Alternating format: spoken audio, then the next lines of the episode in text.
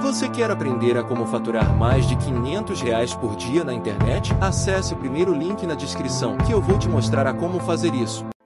Se um carvalho de 30 metros tivesse a mente de um ser humano, ele cresceria apenas 3 metros. É verdade. Porque ele ia pensar, ah, não, já tá bom com 3 metros, nunca iria até 30. Eles começaram a falar, você tem que crescer o máximo que você puder crescer. É até um, um conceito que ele bota aqui no livro, termostato financeiro. Ele fala que cada pessoa tem um termostato. Então você pega o Jorge Paulo Leman, o termostato dele tá alinhado para bilhões. Se esse cara, de repente, ele perdesse tudo e ficasse só com 50 milhões, ele ia julgar um fracasso total. Sendo que, para muita gente, 50 milhões é, é, um negócio que é, é levar o termostato de 0 para 100, porque é um número totalmente real. Então lá eu vi, eu tenho que reajustar meu termostato financeiro, porque para chegar a um milhão, bastava continuar fazendo o que eu já tava fazendo. Não tava tão longe assim mais naquela época. Eu já tinha uma certa previsibilidade que não ia demorar tanto tempo. Com rendimento, né? Com investimento. Agora, para ter números maiores, não era só melhorar aquele processo, era fazer algo novo. Então, quando o meu termostato mudou, que eu falei, vamos fazer uma coisa nova, vou fazer palestra. Foi ali naquele evento. Então, cara, para você foi um livro barra evento de mudança, de transformação, cara, esticou tua mente mesmo. Foi. O mudança livro tem um arquivo de riqueza onde ele diz que os ricos administram bem o dinheiro, Sim. as pessoas de mentalidade pobre não, que os ricos colocam dinheiro para trabalhar duro para eles, enquanto a pessoa de mentalidade Sim. pobre trabalha duro pelo dinheiro. Então aquilo mexeu com a minha cabeça. Eu falei, tô no caminho certo. E em 2016 foi uma outra chave que mudou, que foi, olha, só de poupar parte do salário e fazer coisinhas pequenas não vai dar certo. Precisamos de alguma coisa maior, de uma Sim. big idea. Aí veio a questão das palestras. Animal, cara. E ele dá meio que uma, uma formulazinha, né? Que é assim, ó, pensamento gera sentimento, sentimento gera atitude,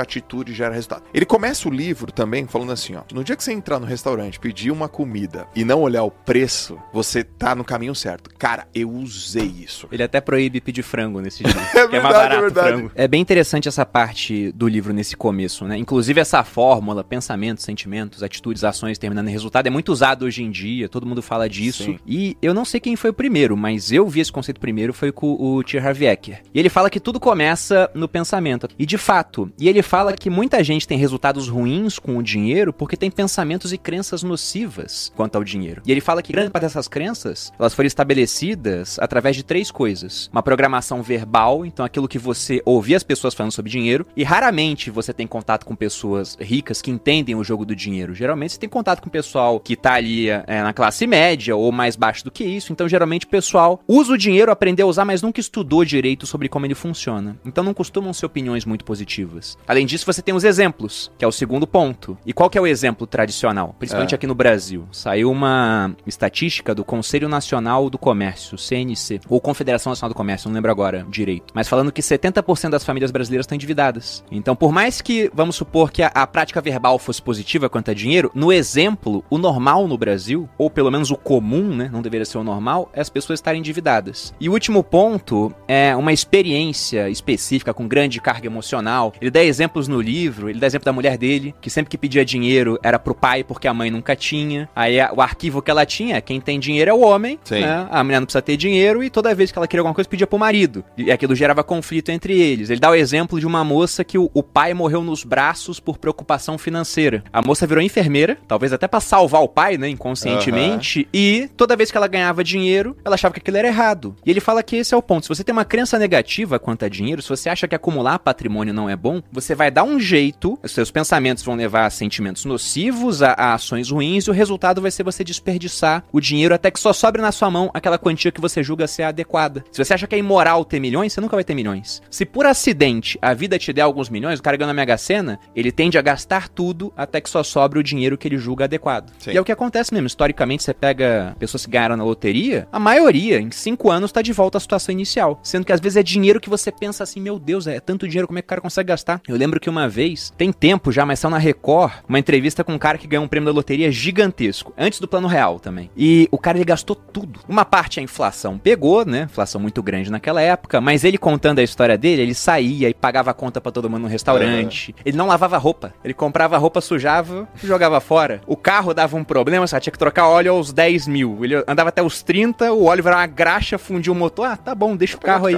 Então o cara ele, ele desperdiçou tanto dinheiro que no final ele ficou sem nada. E E aí perguntaram pra ele, qual é o seu arrependimento? Ele falou, não ter comprado uma casa para minha mãe. Eu falei, meu Deus, o cara ganhou um prêmio gigantesco, não comprou um imóvel pra família dele. Então é, é esse o ponto, né? Ele fala, se você não tem crenças alinhadas, você nunca vai conseguir acumular patrimônio. E aí ele fala para você identificar esse teu modelo de dinheiro. Porque esse seu modelo não é seu, ele só foi passado para você. Então o ponto é que você não é uma gravação, que ele diz, você é o gravador. Se essa gravação não tá boa, você deleta e grava uma nova. Perfeito. E aí o que ele tenta exemplo. fazer é colocar os arquivos bons no lugar dos arquivos ruins. Perfeito exemplo. Dinheiro é muito importante, de fato. Dinheiro traz felicidade, né? Sim. Você não acha que amor é mais importante que dinheiro, né? Ou saúde? Ele coloca isso aqui, pode fazer duas coisas ao mesmo tempo, Exato. Né? não confunde as coisas. Ele fala, até o livro tá marcado nessa parte. É uma fala, um, um princípio de riqueza, né? Porque eles têm os arquivos mentais e dentro dos arquivos da explicação tem certos princípios. Tem uma hora que ele fala isso, é um arquivo onde ele diz: as pessoas ricas acreditam que podem ter ambas as coisas. Uhum. A pessoa de mentalidade pobre, e ele sempre bota mentalidade pobre. Porque às vezes você hoje não tem dinheiro, você se julga pobre, mas a tua cabeça não é de pobre. Você tá com os arquivos mentais corretos. Então, daqui Boa. a cinco anos, tua situação tá muito diferente. Boa.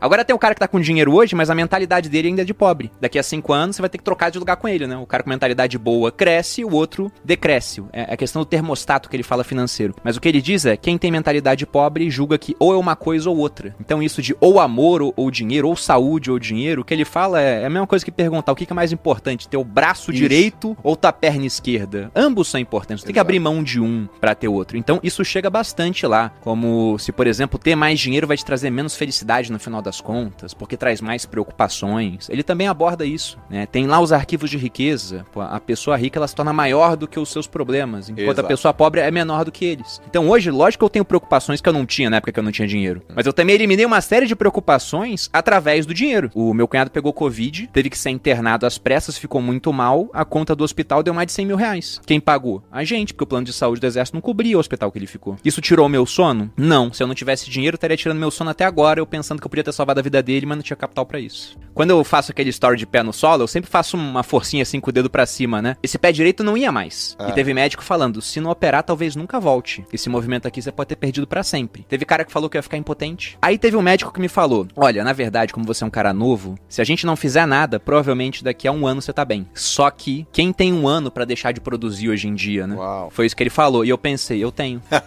eu tenho um ano para deixar de produzir Muito se for bom. necessário. Eu falei, tá, e se eu não operar? Ah, vai demorar bastante tempo, mas provavelmente você vai ficar bem. Então eu falei, então eu escolho fazer um tratamento conservador e esperar o tempo que for necessário. Porque hoje eu tenho capital para poder priorizar a minha saúde antes de ser ganhar mais capital. Então é aquele ponto, né? O que é mais importante, o dinheiro ou a saúde? Ele até coloca uma frase, um princípio de riqueza, que ele fala que o dinheiro é muito importante nas áreas onde ele tem influência e insignificante onde não tem. Então a saúde é muito importante, é, mas eu só pude preservar e recuperar minha saúde porque eu tinha um dinheiro para isso. Tem. Quanto mais novo você é, né? Vou parafrasear aqui o Ludovic von Mises. Falando de países, ele fala que o país rico, ele pode se dar ao luxo de adotar caminhos insanos por mais tempo que o pobre. E trazendo para pessoas, né? A pessoa rica ou a pessoa jovem pode fazer isso por mais tempo do que a pessoa não rica ou a pessoa que já tá com uma idade mais avançada. Porque de fato, se você pegar uma fórmula de juros compostos, lá você tem o capital inicial multiplicado por uma taxa de juros elevada ao tempo. Então, o fator exponencial é o tempo, né? Quanto Sim. mais tempo você tem, melhor. Até eu gosto de falar que em filme de vampiro, todo vampiro é rico. É verdade. Por quê? Porque o cara ele tem o tempo infinito, pô. Se ele investiu um dólar lá no começo do século XIX, ele tá rico agora. Então, tendo tempo suficiente, todo mundo pode chegar lá.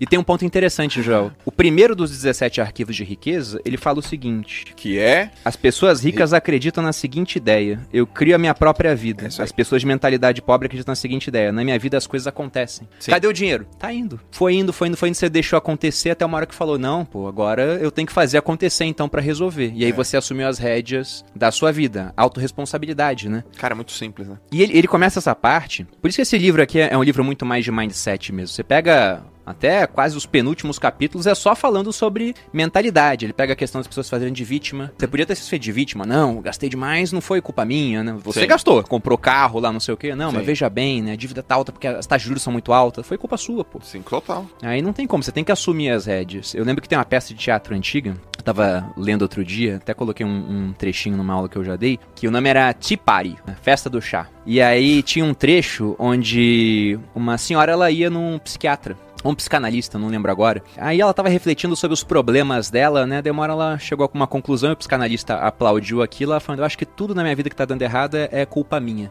Ele falou: "E por que você acha isso?" Ela falou: é. "Porque se não for culpa minha, eu vou culpar quem? Deus, o destino, né? Forças superiores? Sim. Se for culpa deles, eu não posso fazer nada. Agora, se eu pensar que é tudo culpa minha, então tá tudo nas minhas mãos para que eu possa mudar. Exatamente. Basta assumir as rédeas da minha vida. E de fato é isso.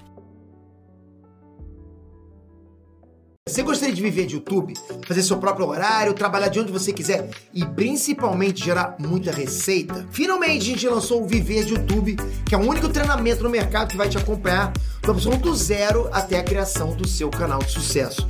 Basta garantir sua vaga clicando no botão abaixo para começar seu império no YouTube, hein?